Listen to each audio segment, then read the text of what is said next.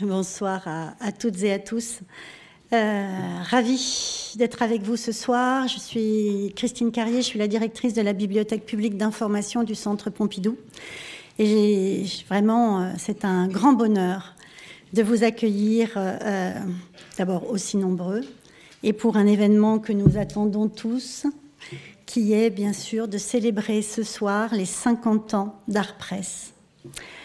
La BPI euh, voudrait, enfin, voulait exprimer au travers de ses collègues, et notamment euh, Emmanuel Payen, Isabelle Bastien-Duplex, Jérôme Chevrier, toute son admiration et son grand intérêt pour cette revue qui accompagne la vivacité, les bouleversements et les mutations de l'art contemporain dans un souci d'innovation et de transdisciplinarité qui est aussi à l'œuvre au Centre Pompidou. En effet, Art Press est né dans ce bouillonnement artistique et intellectuel des années 70 qui a vu également naître le Centre Pompidou, puisque les travaux de ce bâtiment, comme vous le savez, ont démarré en 75 et que le centre, l'IRCAM et la BPI ont ouvert leurs portes en 77 et la revue avait alors 5 ans. Le parallèle ne s'arrête pas là. Art Press accompagne depuis un demi-siècle la création contemporaine dans toutes ses formes, que ce soit les grands événements artistiques, les formes émergentes d'art de notre époque, mais aussi les courants de pensée. De par sa situation dans le centre et par son identité, la BPI est particulièrement attentive à la création contemporaine sous toutes ses formes et cette, et cette dimension accompagne sa programmation, que ce soit la programmation euh, à travers ses collections, mais aussi dans nos expositions, puisque euh, nous présentons maintenant à l'entrée de la bibliothèque, dans une galerie spécifique, euh, toute une série d'expositions autour de euh, l'art, la littérature et la bande dessinée. Mais aussi au travers donc de nos collections, puisque nous avons un fonds d'ouvrages d'art contemporain tout à fait exceptionnel, que je vous invite à aller consulter au troisième étage de la bibliothèque. Et d'ailleurs, à ce troisième étage, nous avons réalisé une sélection de numéros emblématiques de la revue dans le salon art graphique euh, de la bibliothèque. Et nous pouvons également voir le film qu'Alain Flécher a, réalisé à partir des, couvertures d'art presse, euh, qu'il a donc spécialement réalisé pour nous. Je remercie très chaleureusement Catherine Millet pour ce remarquable programme qu'elle va vous présenter dans quelques minutes. Toute ma gratitude à l'équipe d'Art Presse et parmi celles-ci notamment aux personnes qui interviendront ce soir ainsi qu'aux artistes et intervenants qui, qui dérouleront ce qu'on appelle nous aujourd'hui un magazine vivant qui vous est offert ce soir. Bien sûr, également un grand merci aux équipes de la bibliothèque, particulièrement donc à Emmanuel Payinde, que j'ai déjà cité tout à l'heure, mais aussi Isabelle Bastien-Duplex et Jérôme Chevrier, qui ont conçu et organisé cette soirée avec Catherine, Catherine et son équipe, ainsi qu'aux équipes techniques de la bibliothèque qui font la régie ce soir. Je vous souhaite une bonne soirée. Je passe la parole tout de suite à Catherine.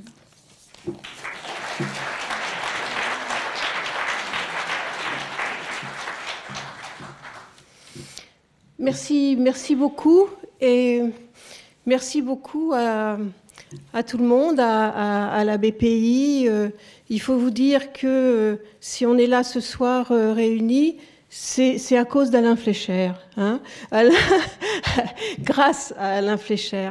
Alain nous a souvent accompagnés dans, nos anniversaires et en effet, euh, comme euh, on le rappelait là à l'instant, comme Madame euh, Christine Carrier le rappelait à, l'instant, le film qu'il avait réalisé ici même pour les 30 ans d'Art Presse, on peut le voir en ce moment au, Salon Art et Littérature, là où est présentée la petite exposition Art Presse au, troisième niveau de, de, de la BPI.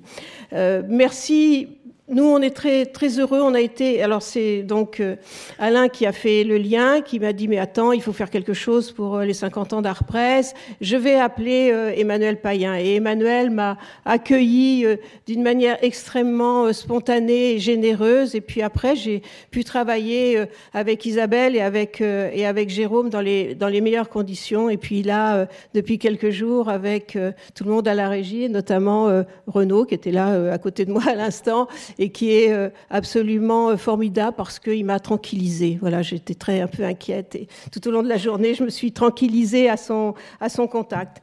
alors, j'ai juste une page. D'habitude, je, parle sans, sans anti-sèche. Mais là, euh, c'était un peu particulier parce que je me dis quand même, les 50 ans, c'est euh, quelque chose, euh, voilà, c'est un anniversaire qui n'est pas tout à fait comme, comme les autres.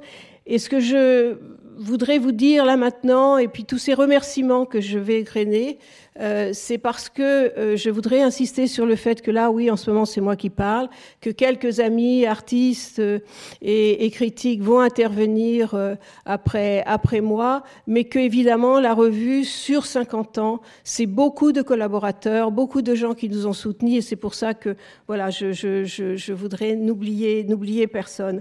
vous savez donc, ces 50 ans, euh, eh bien, si on les célèbre aujourd'hui, c'est parce que, bah, euh, il y a 50 ans, Daniel Templon et moi, et Daniel nous fait le plaisir d'être avec nous ce soir, on a eu l'idée de, créer cette, de cette revue euh, que, qui se poursuit aujourd'hui, que je poursuis aujourd'hui avec, avec Jean-Pierre de Kerraoul, hein, qui est au, comment dire, qui est à la barre du, du journal.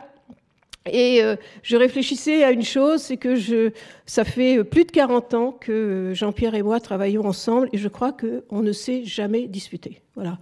Et je pense que c'est assez exceptionnel pour être souligné et je crois que ça explique en partie la longévité de, cette revue. Il y a évidemment d'autres facteurs qui, expliquent la longévité de, la revue. C'est que quelques piliers de la rédaction qui étaient là euh, au tout début ou au presque tout début, eh ben, ils sont toujours là. Et simplement, ils ont été rejoints euh, au fur et à mesure des années par euh, de plus jeunes euh, générations, de plus jeunes collaborateurs. Alors, je dois excuser Catherine Franblin, qui a été notre première rédactrice en chef. Elle, elle est en train, à l'instant même, de parler de Niki de Saint-Phal à, à, Toulouse, je crois. Mais tout à l'heure, on va écouter Jacques Henrique. Il y a Dominique Paini, avec qui on a fait, on a célébré nos dix ans nos 20 ans, nos 30 ans, nos 40 ans, voilà, et qui est là aussi, euh, qui est là aussi ce soir et qui était euh, un collaborateur de, de la première heure. Euh, pour des gens qui sont plus loin, il y a Robert Storr, évidemment, qu'on avait fait venir dans, dans, mon souvenir, je crois c'est pour les 40 ans. Georges Banu, qui peut pas être là ce soir, qui est en charge du, du théâtre. Myriam Salomon, évidemment. Et voilà. Et, et ces gens ont été, euh, au fil du temps, euh, rejoints par, par des de plus jeunes. C'est Jean-Yves Joannet. Et Jean-Yves, je crois, il est très content ce soir de se retrouver dans cette salle en tant que spectateur et pas, voilà, performeur sur, sur la scène. Euh, Jean-Yves a donc succédé comme rédacteur en chef à, Catherine. Et puis après, il y a eu Christophe Kim, il y a eu Richard Lédier, il, y a eu Anaël Pija, et Anaël va nous rejoindre tout à l'heure pour euh, une des, séquences. Et puis aujourd'hui, ce sont euh, Étienne Hatt et, Aurélie Cavana qui permettent que cette revue maintienne toujours son même niveau d'exigence avec un nouveau venu, Félix Macheresse, qui est en charge des pages livres. Euh, et je, je, pense que toute euh, l'identité d'Artpress tient euh, justement à toutes ces personnalités qui sont venues comme ça au fil du temps euh, la, la, façonner. Et puis je voudrais aussi citer Magdalena Recordon qui est notre graphiste euh, vous savez, Artpress, l'identité très forte d'Artpress que le film d'Alain euh, euh, démontre en quelque sorte, on la doit à l'origine à Roger Talon et Magdalena est une très digne, depuis des années maintenant, héritière du travail de, Roger Talon. Et puis Fanny Boldock qui m'a aidé à qui parmi mille tâches d'ailleurs dont elle se charge au, journal m'a aidé à la préparation de cette soirée, Maria Ribalchenko, et puis une nouvelle venue aussi dans, dans, dans l'équipe euh, qui a l'air très euh, motivée comme les autres et aussi compétente, qui est Chloé Marguera. Mais au-delà de l'équipe, et c'est là aussi où je voudrais insister, au-delà de l'équipe permanente que, voilà, euh, à laquelle je voulais, je souhaitais rendre hommage, il y a tous les collaborateurs euh, extérieurs, et ça serait absolument impossible, évidemment, de les, de les citer tous. Euh, il y en a quelques-uns dont je peux donner le nom, Didier Arnaudet à Bordeaux, euh, Jean-Marc Huitorel à Rennes, Thibaut de Ruiter à, à Berlin. Euh, c'est des gens qui chacun aussi avec leur personnalité ont permis depuis des années à ce que la, revue s'enrichissent en quelque sorte et puis aussi élargissent finalement son, horizon. Pour beaucoup, vous les, connaissez, vous les, côtoyez. Aussi, souvent, beaucoup d'artistes ont participé à Art en tant qu'auteurs. Ça, je le souligne toujours, c'est qu'on a des, auteurs qui sont parfois euh, les artistes, euh, les artistes eux-mêmes. Euh, et, bon, et de tous ces, de tous ces collaborateurs, eh bien, il y en a quelques-uns qui, voilà, ça c'est notre fierté d'éditeur, ont publié leur tout premier texte il y a très longtemps dans les pages d'Art Presse et après on les a vus voilà, faire de très brillantes carrières dans le, dans le milieu de l'art. Mais enfin et surtout, je dirais, nous n'aurions évidemment pas atteint ces 50 ans euh, s'il n'y avait pas eu la confiance toujours euh, renouvelée euh, d'une part des lecteurs, c'est évident, et puis aussi, je dois dire, des annonceurs, des galeries qui nous font confiance, qui nous aident aussi, euh, qui nous permettent de, travailler dans la plus parfaite euh, indépendance.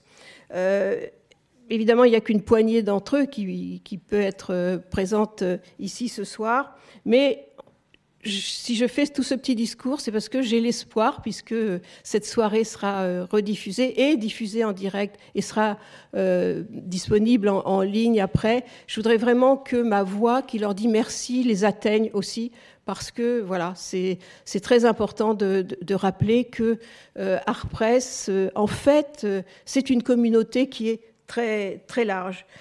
Et pour finir, vous savez, euh, bon, souvent, une revue vieille comme celle-ci, j'ai souvent été interrogée sur son fonctionnement, évidemment, par d'autres journalistes, par des confrères et parfois euh, d'une manière un peu provocante, mais euh, je crois aussi euh, profonde. Je leur dis, mais vous savez, la manière dont Artpress fonctionne, avec l'aide comme ça de tous ces gens que je viens de citer, fait de cette revue la revue la plus libre du monde.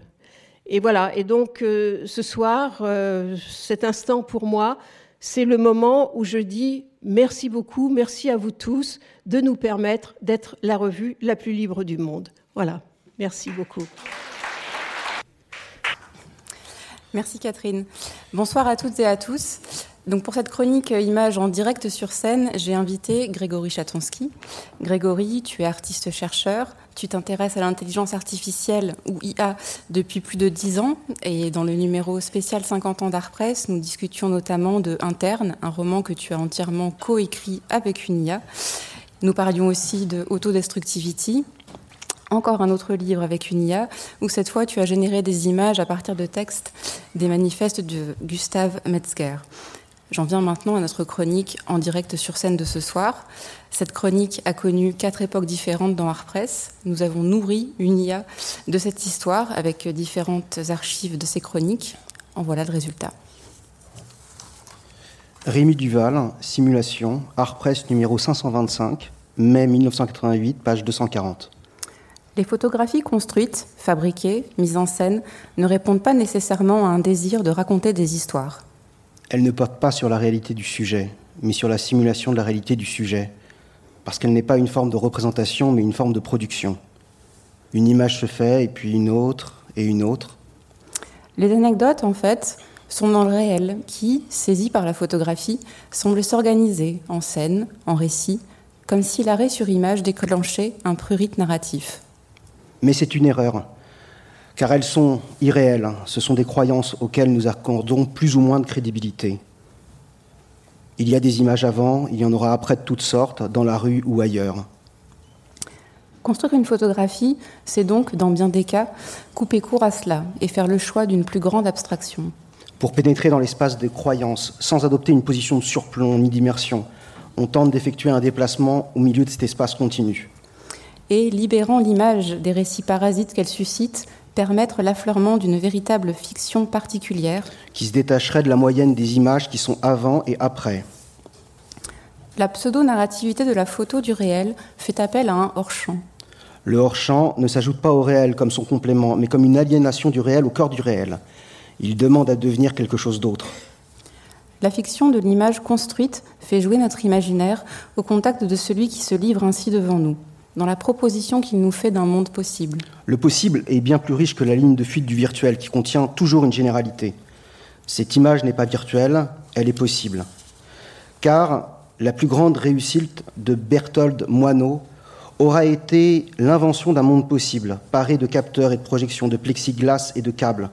On y voit deux mains s'effleurer, se toucher à distance, le vernis à ongles est masculin, les poils féminins, à l'arrière-plan un paysage dont la naturalité semble simulée, les mains continuent de se caresser jusqu'à ce qu'on prenne conscience que ce sont nos mouvements qui les manipulent. On continue son chemin, on traverse des portes, des espaces vides, on comprend que c'est une ligne droite qui traverse le musée.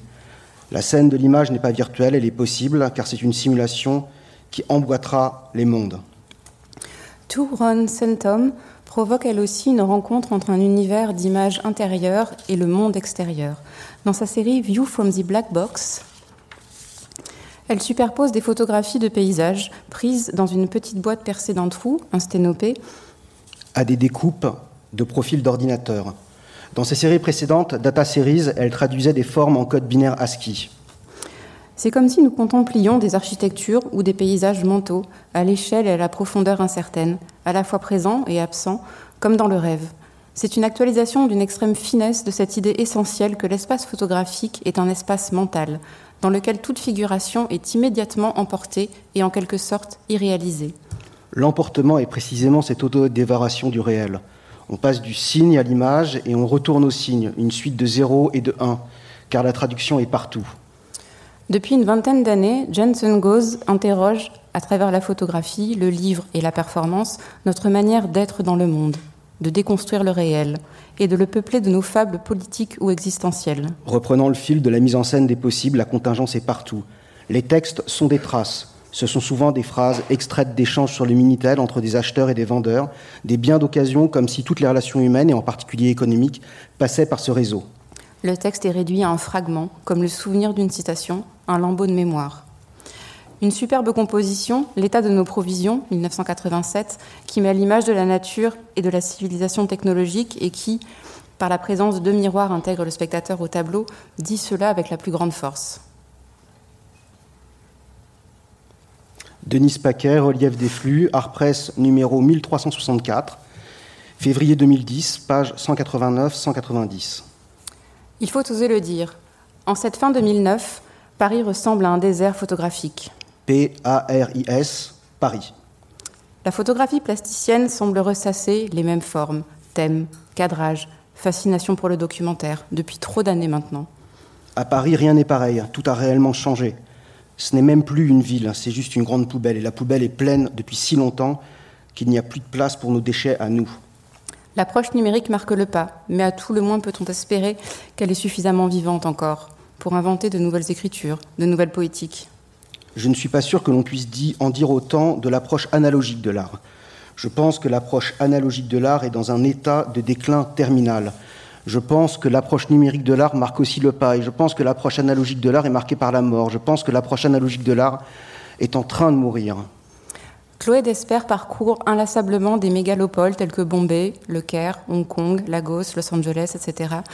Chaque voyage étant pour elle l'occasion de s'interroger sur la manière dont l'homme investit les espaces construits. Car la ville est cette drôle de nature sans nature. Une nature qui exige sa propre destruction, avec son asphalte qui bouche la terre et empêche toute vie. La ville est une prison pour l'âme, un lieu d'isolement, de séparation. Chloé Desper propose trois, typologies qui ne convainquent pas entièrement. Paysage-ville, espace plus construction, croisement-ville. À chaque fois, un décor urbain présenté comme la nature, froide et inhabitée. Le nouveau champ maternel du monde. Terrain vague et espace indéterminé, aménagement de rues piétonnes, bâtiments manifestement construits sans la moindre pensée architecturale préalable. Le décor n'est plus autour, n'est plus autour d'un sujet qui gravite, mais autour des possibles qui sont hors cadre. Les corps absents pourraient apparaître, ce sont des fantômes sans doute emprisonnés devant leurs ordinateurs de travail. Matzmann, dans L'incendie fantastique, montre des photographies après la combustion, de poussière et de calcination. Passant du détail macroscopique à des paysages, ici, ni l'humain, ni l'humain, plus de vie possible, quelque chose comme l'apocalypse. Je ne sais pas comment l'expliquer. C'est comme une terre fantôme. Je ne sais pas combien de temps j'y suis resté. Je ne sais pas comment j'y suis arrivé. Je ne sais pas ce qui s'est passé, je ne sais pas ce que j'ai fait. Je ne sais pas ce qu'ils m'ont fait, je ne sais pas ce que tu m'as fait, je ne sais pas ce que je t'ai fait. Paris est un désert. L'exposition la plus marquante fut sans doute celle du, duo anglais Olivia Bromberg et Ada Shanarin. qui présentait plusieurs séries de photographies réalisées dans des espaces abandonnés en Irak et en Afghanistan, dont l'enjeu manifeste était de les associer à ces espaces liminaux des jeux vidéo. Une cage d'escalier, une allée de supermarché déserte, de longs couloirs froids et des néons qui grésillent, un lieu de passage où plus rien ne se passe. La seule chose qui bouge est encore la caméra qui est fixée sur un trépied. L'appareil photo est en mouvement, j'adore ça. Je ne sais pas si c'est ce que vous cherchez, mais je pense que c'est un bon point de départ. Les corps sont absents, la guerre est absente, ça pourrait être n'importe où, car les infrastructures des centres commerciaux sont identiques partout. Elles ont juste été abandonnées et figées comme dans un jeu vidéo qui bug.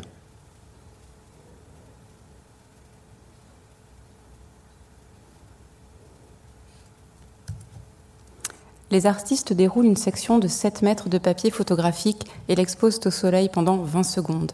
En découlent des vues abstraites aux formes dentelées, inidentifiables, au chromatisme lumineux, toutes modulées par la chaleur et la lumière. De la violence, ne rien montrer.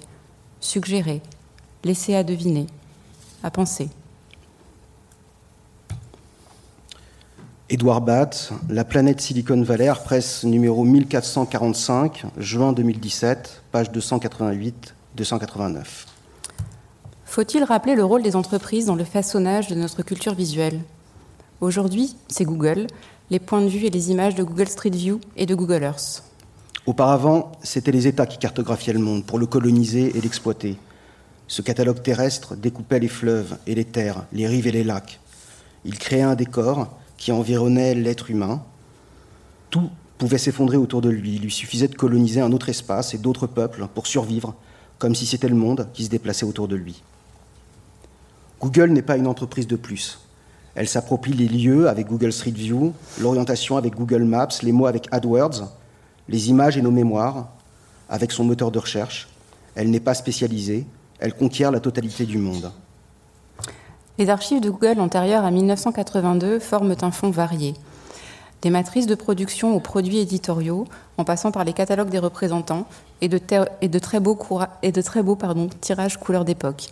Coloration des cartes postales par l'application de couleurs artificielles au pochoir et en offset sur des cartes noires et blancs.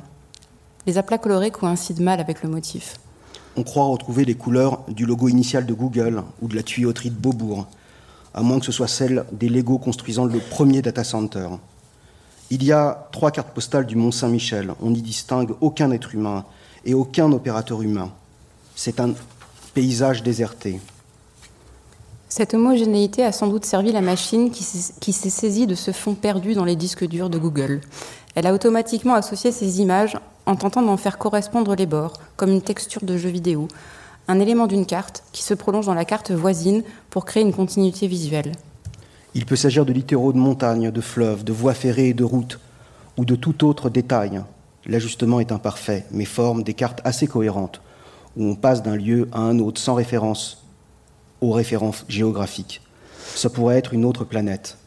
Parfois, une autre photographie s'interpose entre deux vues satellitaires. On suppose que le logiciel a comblé une lacune, pris dans son processus baroque. C'est une image à ras le sol, c'est un objet, un détail, comme si le regard était désorienté ou n'était plus celui d'un être humain. Il révèle un imaginaire de la modernité et du progrès qui insiste sur la reconstruction, les nouvelles formes de l'habitat, grands ensembles, lotissement pavillonnaire, les infrastructures de transport comme l'autoroute, les nouveaux lieux de loisirs et d'éducation, les usines. Le fond montre tous les signes d'une utopie qui s'est depuis lors largement retournée. Car ce monde déserté des humains est le monde de la logistique, qui fait circuler les flux énergétiques, organiques, industriels. Ce sont d'immenses lignes gravées dans la géologie qui redonnent toute sa complexité au territoire, sinon fragmenté par sa mise en carte postale. Oriane Canu, La fin de l'image, Arpresse numéro 2502, septembre 2022, page 411-412. Cette image était dépourvue de sens, et c'est précisément ce vide qui la rendait fascinante. L'image en question est une photographie de Bernie Sanders, assis à l'écart sur une chaise, jambes et bras croisés, emmitouflé dans un manteau, mains mouflées, visage masqué. Malgré sa vacuité, cette image transmet un message puissant d'aliénation et de solitude. Et sa vacuité la rend d'autant plus poignante. Elle a circulé, a été reproduite, transformée, et s'est progressivement déplacée jusqu'à se vider de sa référence. Elle n'est plus l'empreinte d'une lumière, mais la trace d'un flux pouvant se métamorphoser selon des associations sémantiques. Physiquement, l'image s'est répandue dans le monde sur des écrans, mais aussi dans des disques durs.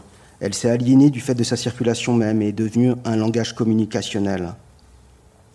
C'est la recontextualisation qui va construire du sens, détournant celui du fichier de départ, souvent par adjonction d'images et ou de texte. Ainsi, Bernie Sanders se transforme en même lorsqu'il est extrait de son décor et que son corps se métamorphose, s'en mêlant à des câbles et à des composants, devenant une pure surface libidinale. En communiquant avec des images, un John Travolta pour exprimer la confusion, et en pouvant produire des images à partir des textes, les machines modifient le réalisme. C'est parce que les images circulent et que leur circulation produit une distance par rapport à l'image d'origine que quelque chose croise dire. Sans trahir leur fonctionnement en cascade, cette économie a rendu unique ces objets dont l'originalité tient dans l'invention au sein de la répétition. On passe de la répétition industrielle à l'identique à la répétition d'un flux qui diffère de plus en plus par rapport à l'image d'origine, cette trace lumineuse, signant la disparition du photoréalisme tout en se nourrissant exclusivement de lui. L'aliénation vient de l'intérieur. Elle provoque une étrange jouissance qui nous prépare à ce que toutes les images accumulées flottent dans un espace purement possible, qui en permettra la résurrection. Historiquement, dans la chronique photographie a été tenue de 1988 à 1993 par Régis Durand, de 1994 à 2016 par Dominique Baquet et de 2017 à 2022 par Étienne Hatt. Depuis juin 2022, comme le disait Catherine au tout début, je la partage avec lui. Nous l'avons rebaptisée Chronique Image en réponse à ce champ visuel si vaste aujourd'hui qui s'étend de la photographie et ses différentes formes à d'autres formes en dehors de la photographie, exactement comme celle que nous venons de vous présenter. Merci Grégory pour cette revue qui n'existait pas. Merci. Peut-être peut une, petite, euh, une petite phrase, très rapidement, par rapport à ce que disait euh, Hector hein, euh, dans sa présentation. J'espère qu'Arpresse sera un lieu de débat entre plusieurs générations et plusieurs points de vue, et qu'on ne fera plus de raccourcis rapides entre des choses qui ont fait des millions de morts et des, exigences rationnelles d'égalité et de libération. Je vous remercie.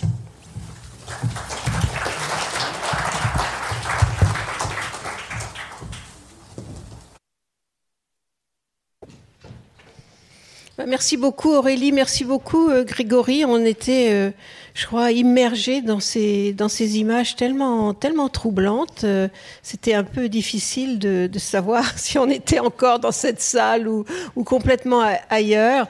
Donc, euh, en fait, il était peut-être euh, du coup nécessaire de revenir à ce qu'on appelle les arts du vivant. il y a une présence de la scène dans, dans Art Press depuis longtemps.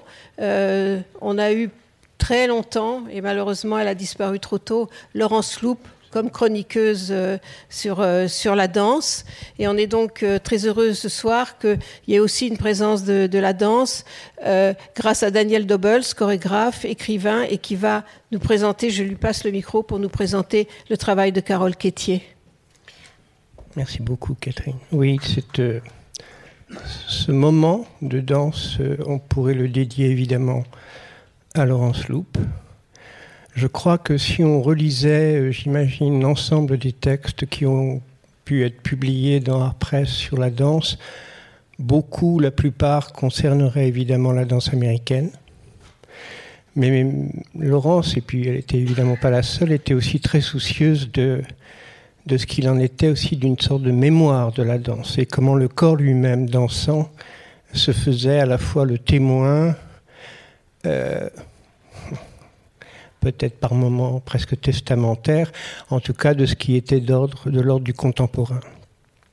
Euh, je ne vais pas vous faire du tout une, une introduction ni même une présentation de la danse de Carole Quétier, là, qui est inspirée et même plus qu'inspirée, enfin, vraiment qui prend sa source dans la lecture de beaucoup de textes de Michaud. La seule chose que j'avais envie de tenter de faire en deux, trois minutes, c'est de rappeler deux, trois points comme ça, de, les suggérer. Euh, le premier, c'est en 1938, Michaud écrit un texte qui a pour titre Danse. Et dans ce texte, parmi d'autres choses incroyablement fuyantes et passionnantes, il dit ceci on préférerait, dans le secret de soi, un corps plus uniquement corps, corps émouvant, infirme, bondissant aveugle, sans tête. 38, 1938, c'est l'année, entre autres, de Munich. Or, deux ans, euh, un an et demi avant, bataille, Klosowski, Jean Val, Masson, crée une revue qui a pour titre Acéphale. Et dans l'un de ses textes, Bataille écrit ceci La vie humaine est excédée de servir de tête et de raison à l'univers.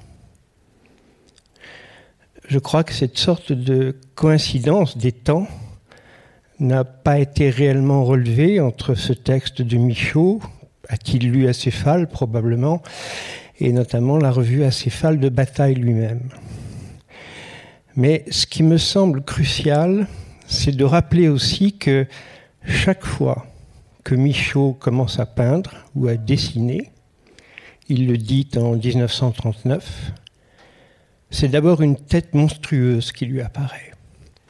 Et qu'ensuite, quels que soient les types de dessins, notamment pourquoi pas le prince de la nuit, euh, ont été comme précédés dans, son, dans leurs avènements par cette tête monstrueuse. Et la question donc que je me poserais, mais vraiment à titre purement indicatif, c'est comment la danse s'en sort, mais aussi du coup les arts eux-mêmes, parce que c'est une question qu'on pourrait aussi repenser en pensant notamment à Mondrian, dont toute l'œuvre est probablement hantée par euh, les reproductions qu'il faisait adolescent, notamment d'une gravure du XVIIe siècle où l'on voyait un corps pendu à un gibet, la tête coupée. Et c'est très très fort de voir comment tout le travail ensuite sur les arbres et les images d'une certaine manière des têtes des arbres fait que la multiplicité de l'œuvre de Mondrian se répartit hors peut-être à un moment donné de la menace même de la décapitation. Ce qui est quand même troublant, c'est qu'une des scènes primitives de l'histoire de la danse, elle se tient évidemment dans la danse de Salomé, qui demande, chose quand même, est-ce qu'il y a un autre art même qui a été comme porté par une telle exigence et une telle demande, de, si elle ravit Hérode, ben oui, elle demande la tête de Saint Jean-Baptiste. Toute une ligne comme ça, secrète, profonde, obsédante de l'histoire de la danse consiste aussi à tenter de conjurer cette sorte de lien incroyable entre un mouvement qui serait séducteur, fascinant, et même pourquoi pas libre, mais en même temps avec une fin qui serait celle d'une tête coupée. Quoi. Et toute la danse, notamment américaine, mais aussi la danse que va présenter ce soir euh, Carole, qui est un extrait, d'un solo qui s'appelle Soudains, est absolument euh, déterminé, entre autres choses, pas, pas seulement, par cette idée que dans la danse, le visage et la tête sont comme, comment dire, éblouis par le mouvement lui-même avant que la tête prenne possession même du sens de la danse. Voilà, ça c'est un des points qui est absolument capital dans l'histoire de la danse contemporaine, moderne, et juste pour euh, peut-être faire écho étrangement aussi à, ce qui a pu être montré à l'instant ou peut-être évoqué avant, il y a une formule extraordinaire de Kafka. À propos, de, pardon, de Walter Benjamin à propos de Kafka et qui dit ceci.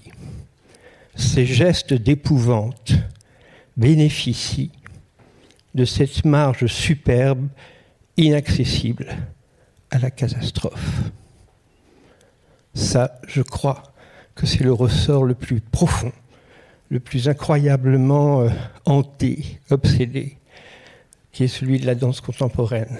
Qu'effectivement, on puisse produire un certain nombre de gestes, mais qui bénéficieraient d'une marge étrange ou qu'ils créeraient eux-mêmes, échappant à la catastrophe, c'est-à-dire aussi peut-être à la loi de la métamorphose elle-même, et puis à la loi du capital, et à la loi je ne sais quoi. Et dernière chose, euh, ça peut me sembler flagrant en y repensant, c'est le rapport que les écrivains peuvent entretenir avec la danse, et notamment à travers peut-être Art. C'est un moment où, euh, en 1877, Flaubert écrit à l'un de ses correspondants qu'il est absolument terrorisé à l'idée qu'il doit composer la danse de Salomé. Qu'un écrivain puisse être, parce qu'il dit lui-même, le terme est très fort, il dit qu'il a peur de la bâcler.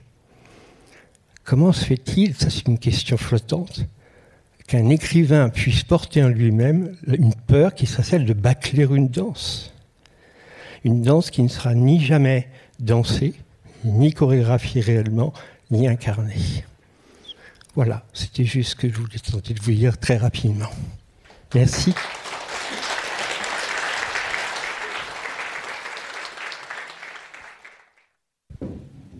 Alors, Art Press est, une revue qui défend l'art contemporain, mais qui a toujours euh, veillé à garder son, son ancrage euh, dans l'histoire. Et euh, Anne Bertrand, depuis quelques années maintenant, tient une chronique qui s'appelle L'œuvre clé et qui revient en effet sur une œuvre dans l'œuvre d'un, artiste euh, qui est soit euh, une œuvre qui a fait basculer les choses, soit qui a une importance particulière, soit qui a au contraire une grande singularité euh, dans, cette œuvre. Alors voilà, elle va, elle nous dire d'ailleurs en préambule pourquoi elle a eu l'idée de cette chronique. Merci Catherine. Euh, cette chronique est donc plus récente que d'autres. Euh, elle a été précédée de textes, mais qui ont fini par constituer un, ensemble. Euh, l'idée en est venue d'une autre activité que j'exerce, qui est celle d'enseignante. Je suis enseignante en école d'art depuis maintenant 15 ans, critique depuis 30 ans, et j'ai coutume de dire que, en tant qu'enseignante, tout me sert, en tant que critique, tout me sert aussi. J'ai aussi une activité d'éditeur. Et ce qui, je pense, est commun à ces trois, ces trois activités, c'est l'idée à la fois de choix et de point de vue. Je m'adresse en fait à des étudiants qui ont une vingtaine d'années, qui ont généralement 23-25 ans. Quand ils entrent dans une salle où je donne un cours ou un séminaire, il y a toujours une image qui les attend et qui leur donne une idée de ce dont je vais leur parler avant même que je ne l'évoque et que je ne leur donne un nom. Je crois, je me suis rendu compte donc que ces images, avait un pouvoir assez fort, qu'elle n'était pas du tout anodine, que je les choisissais euh, d'une façon euh, certainement pas consciente au départ, mais qui était euh, dans l'idée de quelque chose de significatif. Et donc qu'elle soit ou bien représentative d'une œuvre, ou bien au contraire atypique, mais que ce choix donc était extrêmement signifiant et qu'il me sert maintenant à développer un point de vue sur ces œuvres dans l'idée de rendre curieux euh, les lecteurs d'art presse, les lectrices d'art presse, comme les étudiants, et de leur donner à voir autrement euh, l'œuvre des artistes concernés. Sur cette image d'archive, Atsuko Tanaka, 24 ans, porte sa robe électrique d'Enkifuku, 1956, constituée de près de 200 ampoules rondes ou tubulaires, blanches ou peintes en neuf teintes, constituées de câbles électriques, de métal, de bois peint, d'un boîtier électrique, d'un disjoncteur, d'un automate. C'est lors de la deuxième exposition Gutai au centre Ohara de Tokyo en octobre 1956. Ce qu'on ne peut voir, c'est que l'œuvre, suspendue au plafond par un fil métallique, pèse plus de 50 kilos quand l'artiste en faisait moins de 43. Alors qu'une autre image d'archive montre Tanaka performant Denkifuku en mouvement. Ce qu'on ne peut pas voir non plus, ce sont les couleurs, primaires ou vives, de jour comme dans l'obscurité grâce à la luminosité des ampoules teintées. Ce qu'on ne peut pas voir enfin, c'est l'éclat de l'ensemble, mais aussi la chaleur qu'il dégage, le grésillement de l'appareillage, le bruit des changements de vitesse, le tintement des ampoules qui s'entrechoquent. Ce qui m'intéresse le plus au cours du processus de création, c'est le moment où j'active l'interrupteur pour allumer ou éteindre les ampoules. Quand je tourne le bouton, quand le moteur démarre, les ampoules électriques deviennent d'une beauté à ce point irréelle qu'on doute qu'elles soient une création humaine. Elles clignotent selon des combinaisons différentes. Plus l'artiste porte la robe longtemps, plus le rythme est rapide, comme une pulsation. Tanaka parle d'un feu d'artifice, son corps est au milieu. Née à Osaka en 1932, morte à Nara en 2005, Atsuko Tanaka étudie l'art avant de rejoindre en 1953 le groupe Zéro, puis en 1955 le mouvement Gutai à ses débuts. Elle sera l'une des rares femmes parmi ses membres et le quittera dix ans plus tard. Gutai, c'est-à-dire concret, veut du nouveau, loin de la figuration et de la narration. Dans son manifeste de l'art Gutai, en décembre 1956, Jiro Yoshihara précise Nous avons essayé de créer une complicité entre les dispositions humaines de l'individu et la spécificité de la matière. L'un crève des écrans de papier, l'autre se roule dans la boue, un autre peint avec ses pieds, un autre encore jette des contenants de verre remplis de peinture sur la toile. Il s'agit de transgressions compréhensibles du fait de la violence faite au Japon à l'issue de la Seconde Guerre mondiale, et l'exploration d'autres modes d'expression passe souvent par un élan viscéral. Avec Denki Fuku, Tanaka se distingue de ses pairs par une autre sorte de mise à l'épreuve et de rayonnement. Tout au long de sa vie, elle aura peint, volontiers sur de grands formats, avec une peinture vinylique brillante, des cercles colorés, formant réseaux, circuits, systèmes, attachés par de fins linéaments. Elle a aussi pratiqué dans une moindre mesure la sculpture, l'installation, la performance, utilisé le textile ou le son dans des œuvres qui frappent par leur ambition et leur efficacité. Il s'agit en résumé de liens et d'expansion de rythme. J'ai longtemps cherché une idée intéressante au bout de six mois environ, j'étais assise sur un banc à la gare d'Osaka et j'ai vu le panneau publicitaire d'une compagnie pharmaceutique brillamment illuminé par des néons. Ça y était, j'allais créer une robe en néon. Comme le souligne Françoise Levaillant en 1992 dans le Bulletin d'histoire de l'électricité, Denki Fuku sera porté par Tanaka dans le cadre d'expositions du groupe Gutai, mais aussi dans un autre contexte. En juillet 57, a lieu l'événement Gutai sur scène au centre Sankei de Tokyo. Lors de son apparition, Tanaka doit revêtir, avant de se faufiler dans la robe électrique, un vêtement intermédiaire qui la protège de risques d'électrocution dû à la transpiration. Dans cette sorte d'armure, elle disparaît presque. Seul son visage, ses mains en émergent. On doit sentir à la voir combien cette charge pèse, contraint, met en danger, la performance ne peut durer. Mais dans son habit de lumière, sans autre expression, dit Françoise Levaillant, qu'une sorte d'intensité fragile, elle brille de tous ses feux. On retiendra la détermination de la très jeune femme qui, je cite, voulait faire voler en éclats une beauté trop stable. Elle avait su évaluer les qualités plastiques de l'électricité. Plus tard, elle se souvenait I thrilled myself, ça m'a électrisé. Il y avait aussi chez elle une dimension prospective qui ne disparaîtra pas. Dans un entretien publié par Art Press en 2002, elle déclare à 70 ans Actuellement, les sciences et la médecine se développent d'une façon incroyable. Dans le domaine artistique, il faut aussi produire des œuvres qui puissent coexister avec ce développement. C'est ce qui m'intéresse le plus aujourd'hui. Tenkifuku, l'original, a été tôt démantelé pour produire d'autres œuvres. Désormais, seul le dispositif reconstitué, devenu sculpture, peut être exposé, éteint ou allumé. L'un des exemplaires, réalisé en 1999, appartient depuis 2006 au Musée national d'art moderne. Lorsqu'on le découvre dans une salle, Sa silhouette dressée à taille humaine, on peut s'imaginer que l'artiste est à l'intérieur, de dos. Elle va se retourner, elle l'anime encore. Valentine Hugo disait Mon cœur bat.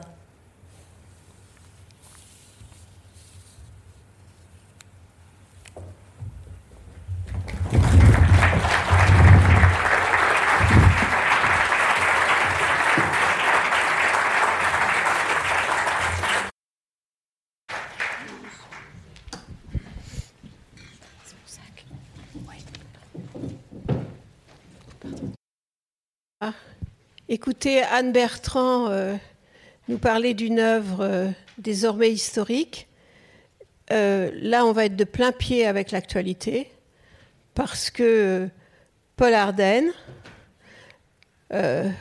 qu'on ne présente plus, c'est la formule en général, critique d'art, écrivain, commissaire d'exposition, Romain Mathieu, critique d'art, commissaire d'exposition aussi, et l'un des, enfin l'initiateur de notre biennale euh, après l'école, il faut dire, ont parcouru les galeries parisiennes là euh, pendant quelques jours pour pouvoir en discuter, voire en disputer.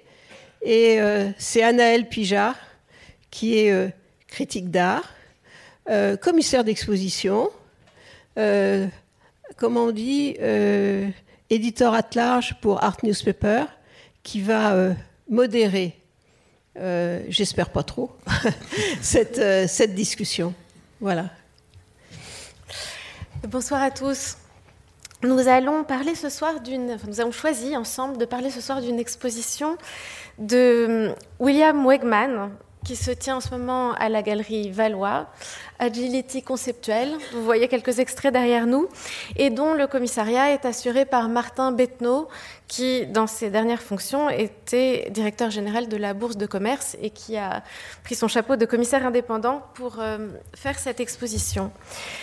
William Wegman, c'est un artiste connu en général pour ses portraits de chiens euh, anthropomorphisés, costumés et, posant dans, toutes sortes d'attitudes, euh, plus ou moins mélancoliques ou plus ou moins désopilantes.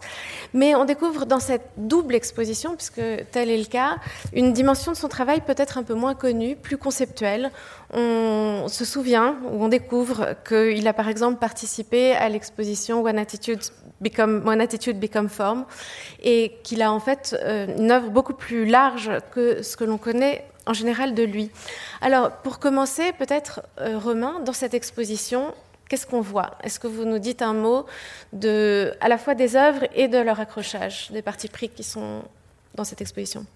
Oui, donc euh, vous l'avez dit, c'est un, bel ensemble d'œuvres qui est réparti sur deux espaces de la galerie, au 33 et au 36 de la rue de Seine, avec des œuvres qui, pour les plus anciennes, datent de 1970 jusqu'à euh, aujourd'hui. Euh, on trouve en effet les grands polaroïdes qui l'ont fait connaître, avec ces photos de, chiens anthropomorphisés ou associés à des objets de design. On trouve également les textes qui, euh, pour la date du, début des années 70 et qui s'inscrivent dans leur forme euh, dans le, champ de, l'art conceptuel euh, de l'époque. Et puis on trouve également des dessins et, pardon, et des vidéos. Et puis des peintures qui sont, elles, plus récentes et qui montrent comme ça l'évolution de Wegman avec une importance de, de diverses formes de, de réalisation. Alors, moi, j'ai trouvé que l'accrochage euh, fonctionnait très bien. Euh, il est conçu de manière assez simple par association, un peu sur le mode euh, marabout bout de ficelle, ce qui pourrait paraître comme une facilité, mais qui, dans ce cas-là, fait très bien ressortir les continuités, les échos qu'il y a dans la démarche de Wegman, parfois à plusieurs décennies d'intervalle. Et ce système d'association, en même temps, renvoie directement me semble-t-il, euh, à la démarche de Weckman, avec une partie qui est assez aussi euh, ludique.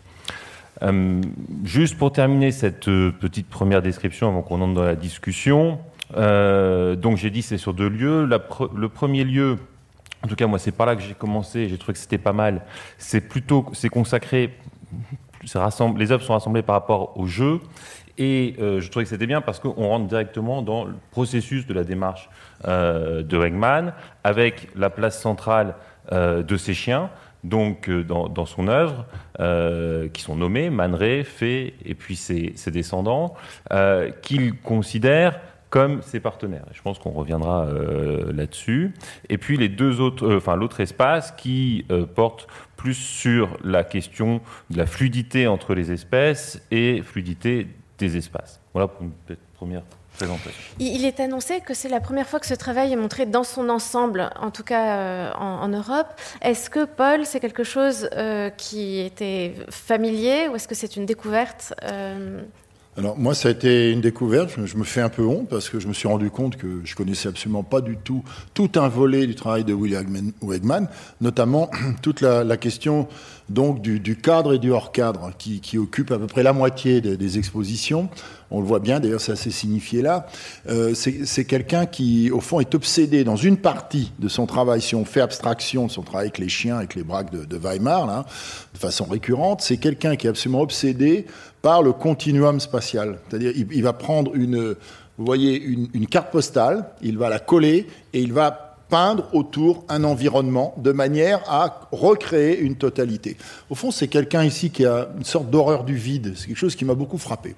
Ça, je l'ignorais totalement, donc euh, voilà, honte sur moi. On, peut être historien de l'art contemporain et avoir des lacunes considérables, donc euh, mea culpa.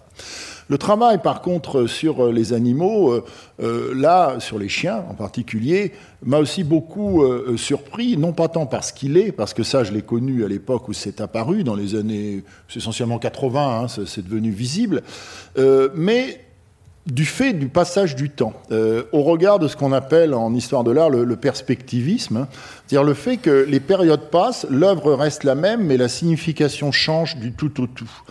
Quand euh, William Wayman, euh, moi j'ai connu son travail, eh bien euh, l'idée au fond qui était développée, c'est qu'au fond, voilà, on, sortait du grand art.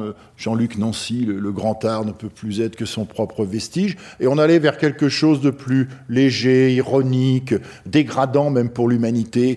Bon, je voyais Jean-Yves Joannet qui était là tout à l'heure, son livre majeur sur l'idiotie. Donc voilà une, façon que les, artistes avaient de, dégrader un petit peu le trop de, de grandeur, de, majesté, de sublimité qu'on mettait dans leur travail.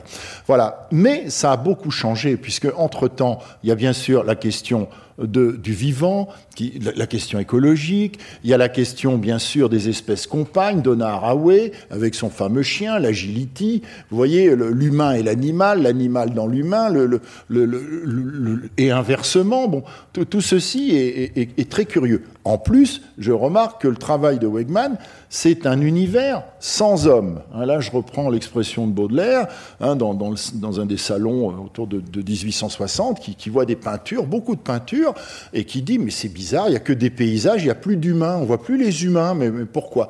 Bon, Thomas Schlesser a écrit un livre absolument remarquable, donc L'univers sans l'homme, hein, qui est publié il y a quelques années, donc pour signifier qu'à un moment donné, euh, la dimension euh, anthropique de, l'humanité, de, pardon, de, du monde, en quelque sorte, devient quelque chose de dérangeant, en tout cas en termes de représentation. On ne représente plus les humains.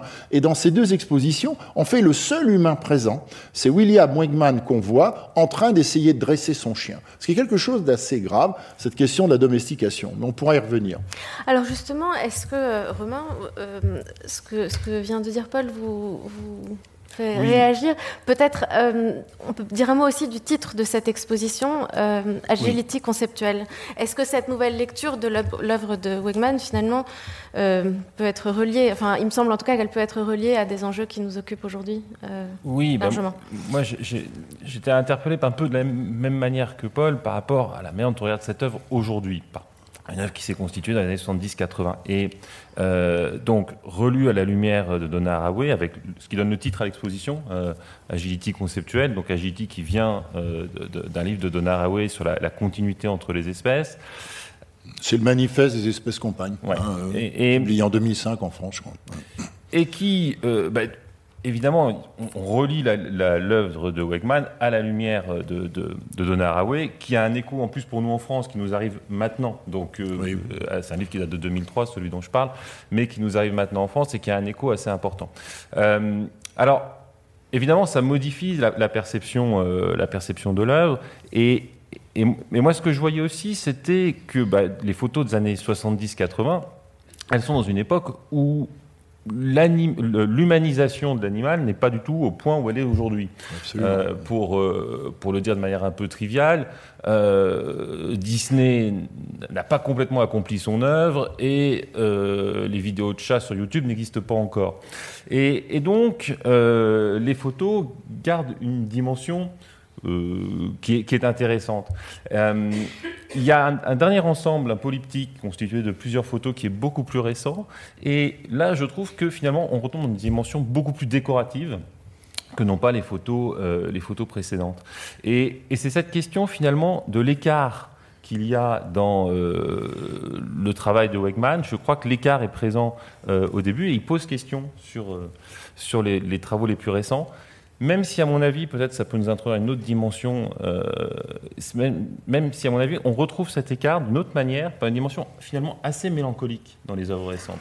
Hein, dans les, peintures euh, de Wegman, dans son utilisation des cartes postales, même dans ses œuvres euh, sur bois. Bon, il y, a quelque chose qui est de l'ordre d'une forme un petit peu mélancolique, d'un conceptuel mélancolique qui apparaît à la fin, alors qu'au début, c'est un conceptuel très humoristique. Oui, j'allais dire, j'allais, j'allais arriver à ça, c'est-à-dire, euh, on a l'impression que c'est un conceptuel qui ne peut pas s'empêcher de rire.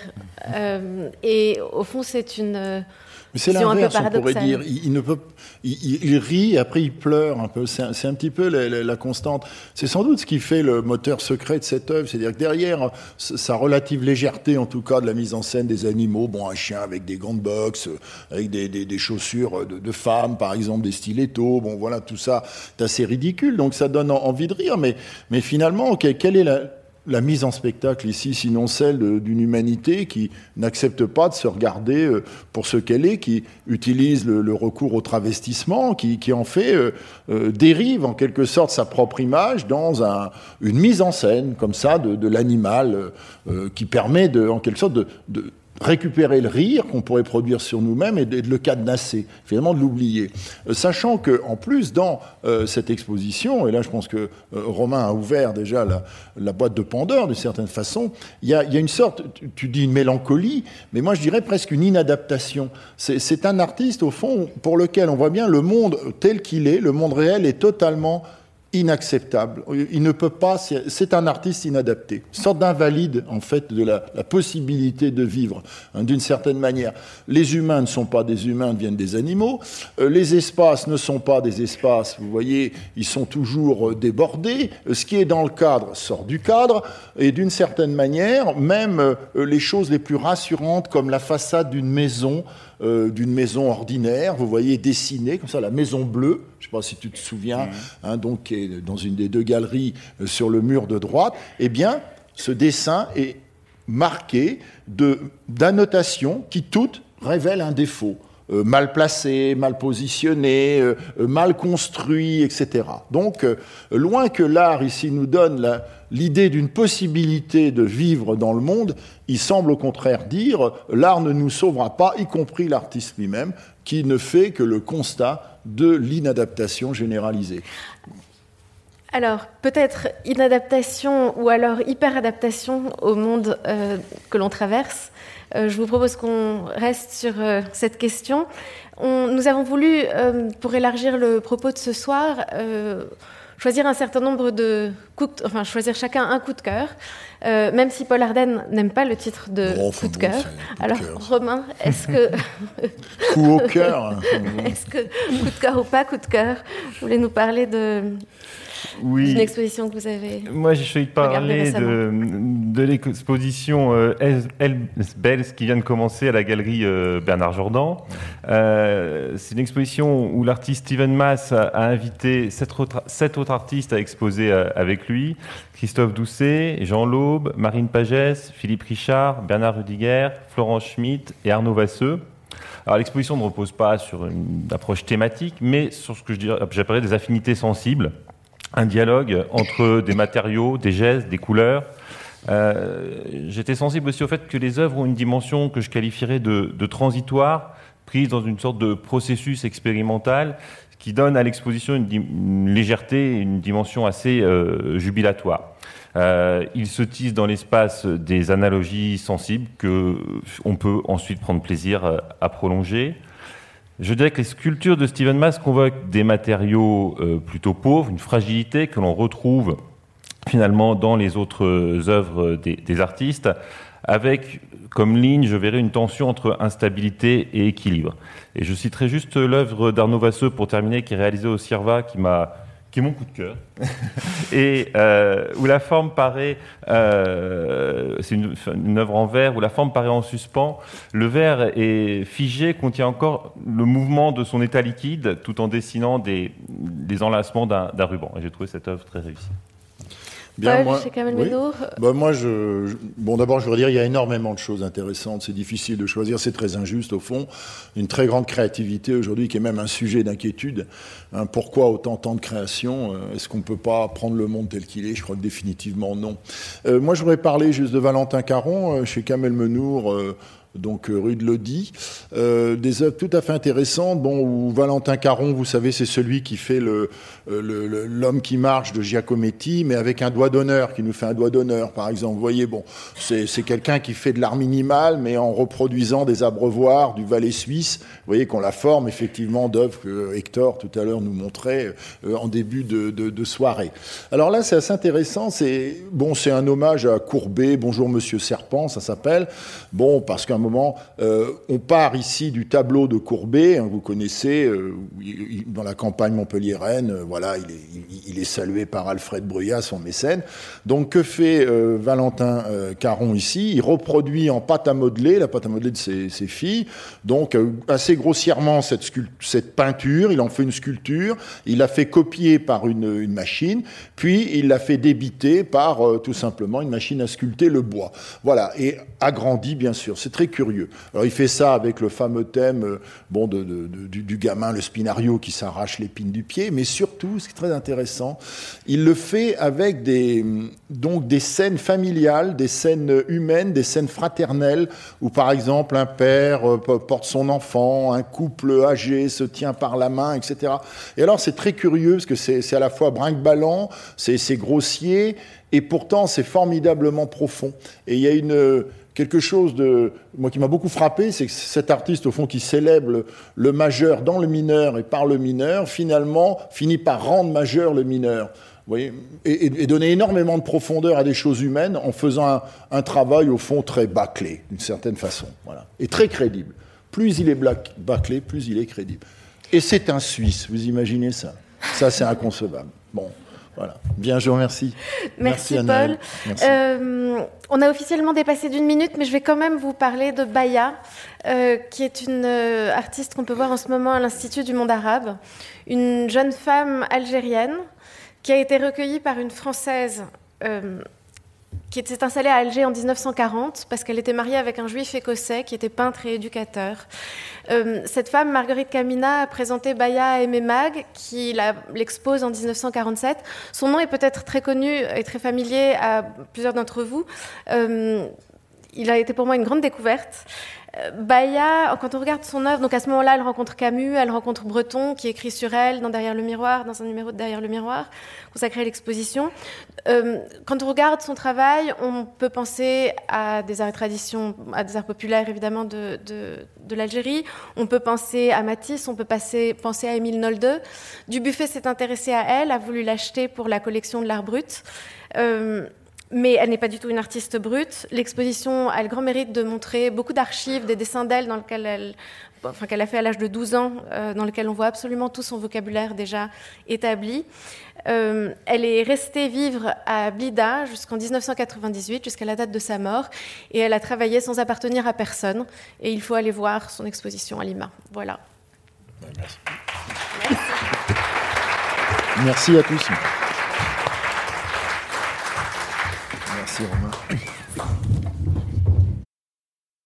On a essayé euh, dans cette discussion de reproduire quelque chose qui était euh, l'équivalent des pages de compte-rendu d'exposition dans, Art Press. Et euh, vous savez, Art Press est une revue d'art contemporain, je disais tout à l'heure, qui a cette particularité de s'ancrer aussi dans l'histoire, de ne pas oublier l'histoire. Elle a une autre spécificité qui, est, qui sont ses pages littéraires, qui ont toujours eu énormément d'importance. D'abord, Art Press a toujours été proche des avant-gardes littéraires. On a été même euh, assez associé d'une certaine façon à tel quel euh, à l'origine. Euh, les écrivains ont toujours eu la place pour s'exprimer sur la peinture, sur l'art dans, dans Art Press. Et puis, il y a les, pages livres. Donc, elle termine le, magazine. On va donc aussi terminer cette soirée à travers, à travers les livres. C'est Philippe Forest et euh, Jacques Henrique qui vont d'abord euh, faire une sorte de, lecture, de se renvoyer la balle euh, à travers des citations des auteurs qui ont vraiment, qui comptent vraiment pour pour Art Press. Et puis ensuite, on a demandé à une jeune artiste, Flore Saunois, qui était dans la sélection de la première biennale après l'école, lorsqu'elle a été présentée à Saint-Étienne. Elle est plasticienne mais elle est aussi performeuse et elle est aussi poète, et c'est elle qui aura le dernier mot. Voilà. À tout à l'heure.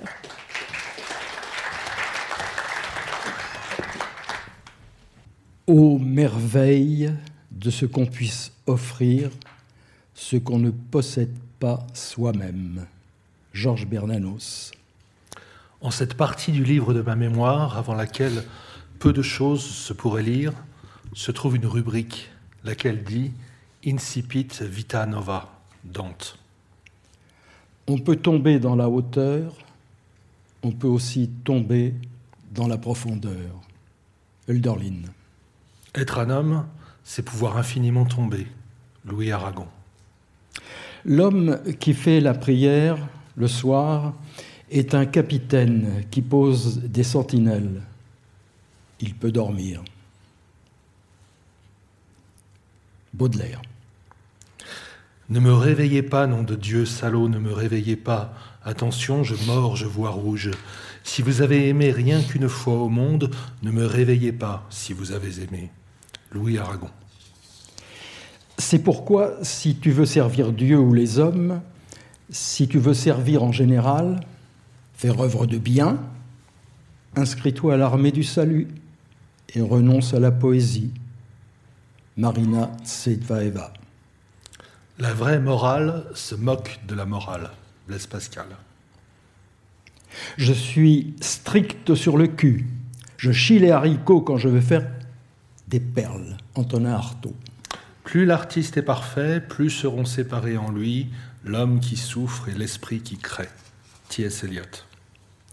Il faut traiter l'être comme un tabernacle ou comme un essuie-pied. James Joyce.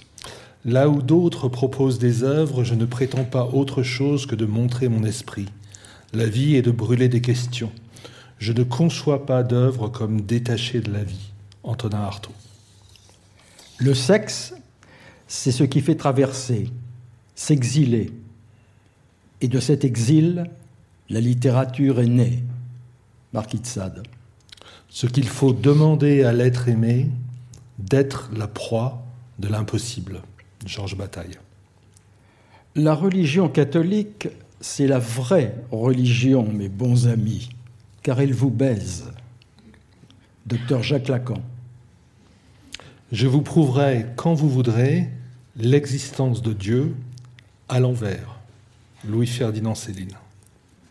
Le néant s'est suicidé. La création est sa blessure. Nous sommes sa goutte de sang le monde est la tombe où il pourrit. Georges Buchner. L'univers est un monstre, la vie est un ogre, et les nounous ont bien raison de faire peur aux petits-enfants. Blaise Sandra. Puisque tout est perdu, il faut sauver le mal. Joël Bousquet. Osiris est un dieu noir. André Breton. Qu'on me comprenne bien ici il n'est pas si aisé d'avancer dans le monde avec sa tête enfouie de moitié dans l'utérus de sa mère et son sexe dans le rectum de son père, les morts ne lâchant pas si facilement ce qu'ils retiennent. Pierre Guyotat. Plus j'écris, plus je vois, j'entends, je parle, je vois, je disparais dans ce qui s'écrit en moi. C'est une vieille, très vieille expérience, toujours nouvelle, et qui chaque fois me reprend avec une violence, une légèreté inconnue. Philippe Solers. Il faudrait être sombre, démoniaque, mystiquement cruel. Or nous sommes obligeants, clairs, aérés, aimables. Erreur foncière de style. Robert Musil. Sauvé par l'amour, sans lequel on n'est rien du tout, dit la chansonnette. Sauvé par le sexe, sans lequel on n'est pas grand-chose, comme ne dit pas la chansonnette. Jacques Henrique. Comme pour Pierre Klosowski, avec son adolescent immortel, il y a pour moi la fille éternelle. Par la parole, les vieillards m'attirent vers la mort. Par leur corps, les filles me maintiennent en vie. Alain Flécher. Le malheur devient auguste par la volonté impénétrable de Dieu qui le créa. Mais l'homme ne doit pas créer le malheur dans ses livres c'est de vouloir à toute force constater qu'un seul côté des choses, ô hurleur maniaque que vous êtes, Isidore Ducasse. Il n'y a pas à triompher du néant. Il n'y a même pas à se guérir de lui. Il y a juste à en soutenir l'épreuve. Philippe Forest. Monde de rosée, c'est un monde de rosée, et pourtant, pourtant, Kobayashi Issa.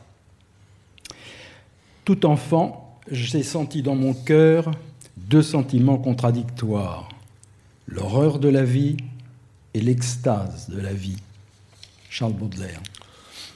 L'ordre et le plaisir de la raison, mais le désordre et le délice de l'imagination. Paul Claudel.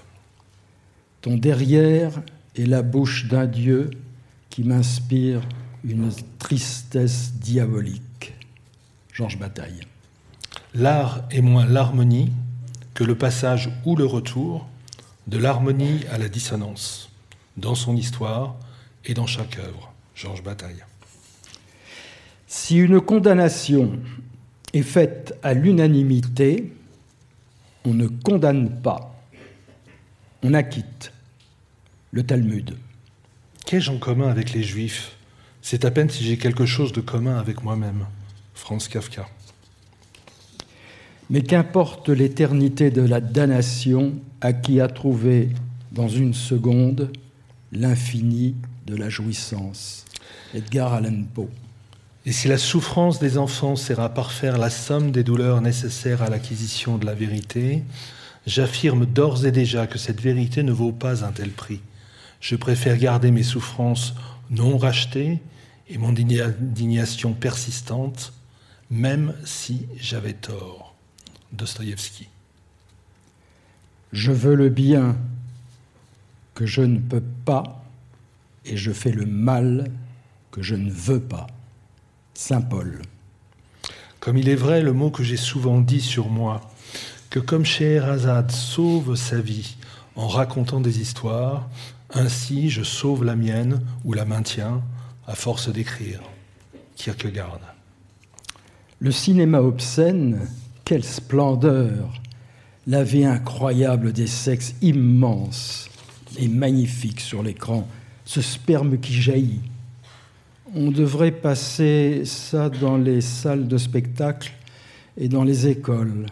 Paul Éluard, lettre à gala. Et quand vous entendez je repars, ça veut dire on en revient toujours là. Denis Roche raison de notre banqueroute intellectuelle, éthique, religieuse, juridique, politique, l'état d'exception au lieu de la loi, l'information au lieu de la vérité, la santé au lieu du salut, et la médecine au lieu de la religion, la technologie au lieu de la politique. Giorgio Agamben. Rien n'est dit depuis plus de 7000 ans qu'il y a des hommes et qui pensent. Isidore Ducasse.